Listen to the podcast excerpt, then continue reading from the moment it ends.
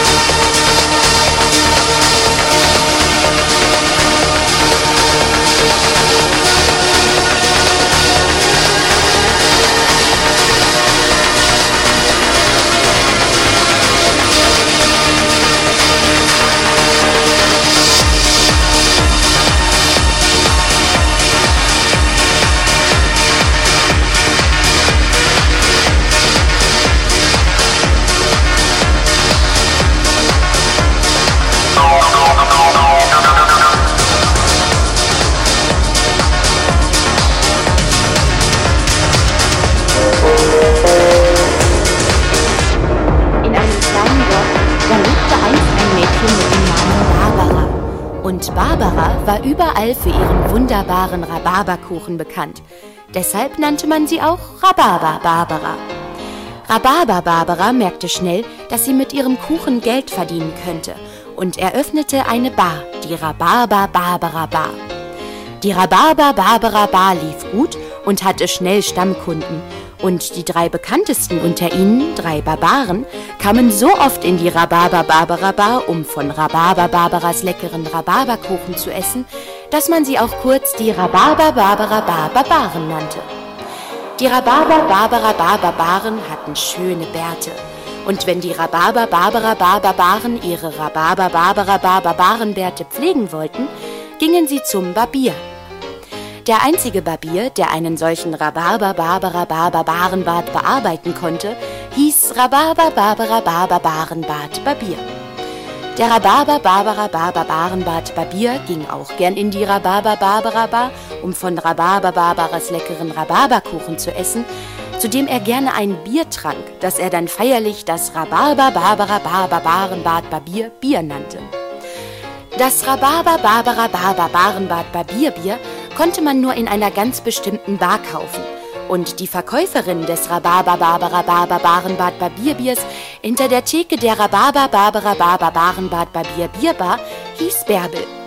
Und so gingen die Rhabarber Barbara Barbaren zusammen mit dem Rhabarber Barbara Barbarenbad Barbier und Rhabarber Barbara Barbarenbad Barbier Bierbar Bärbel in die Rhabarber Barbara Bar, um von Rhabarber Barbaras leckeren Rhabarberkuchen zu essen und einer Flasche eisgekühlten Rhabarber Barbara Barbarenbad Barbierbiers anzustoßen. Prost!